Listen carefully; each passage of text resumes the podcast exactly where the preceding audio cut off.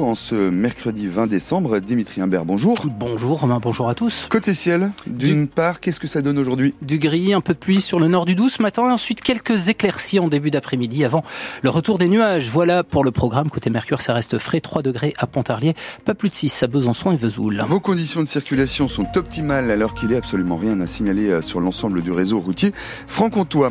À la une, ces chiffres-là, Dimitri, 349 comme le nombre de voix pour, 186 contre et 38 abstentions. Les députés ont adopté cette nuit la version durcie de la loi immigration. Alors il y a d'un côté une promesse de régularisation des travailleurs sans papier dans les métiers en tension, mais aussi ce changement radical. Les étrangers en situation irrégulière n'auront, en, situation régulière n'auront plus le droit aux mêmes prestations sociales que les Français. Marine Le Pen salue une victoire idéologique. Emmanuel Macron et Gérald Darmanin se félicitent d'avoir fait adopter la loi sans avoir eu besoin des voix du RN.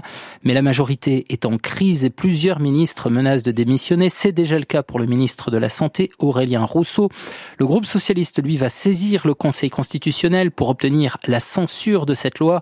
Pour nos députés franc-comtois, seul le député de la majorité euh, dans le Doubs, Éric Alauzet, s'est abstenu. Tous les autres ont voté pour le texte. Le modem Laurent Croisier et Annie Genevard chez LR dans le Doubs, tout comme Justine Gruet et Marie-Christine Dalloz pour le Jura.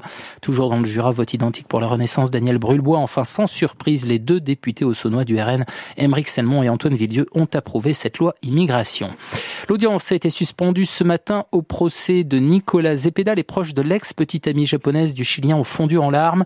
Leur avocate Sylvie Gallet était en train de plaider lorsque la mère et les deux sœurs de Narumi se sont prises dans les bras en pleurant. Dans son box, Nicolas Zepeda est resté de marbre. Après les plaidoiries de la partie civile, le réquisitoire de l'avocat général, la parole sera à la défense. Le verdict est attendu pour demain. PPD a mis en examen pour viol pour la première fois l'ancien journaliste et animateur vedette de TF1 est poursuivi suite aux accusations de l'autrice Florence Porcel pour des faits qui remontent à 2009. Les juges d'instruction n'ont donc pas suivi les réquisitions du parquet qui avait requis le non-lieu. En Haute-Saône, les communes de Bussurel et Vian-le-Val seront privées d'électricité une bonne partie de la journée en cause d'un feu qui s'est déclenché dans un transformateur électrique 20 000 volts. Non, de, oui, 20 000 volts, c'est bien ça. Il y a moins d'une heure. Une partie des salariés de la plateforme logistique de Super U à Saint-Vite en grève depuis hier. Ils réclament de recevoir eux aussi la prime de 500 euros qu'ont perçu leurs collègues dans les magasins U et au service informatique de la coopérative de grande distribution.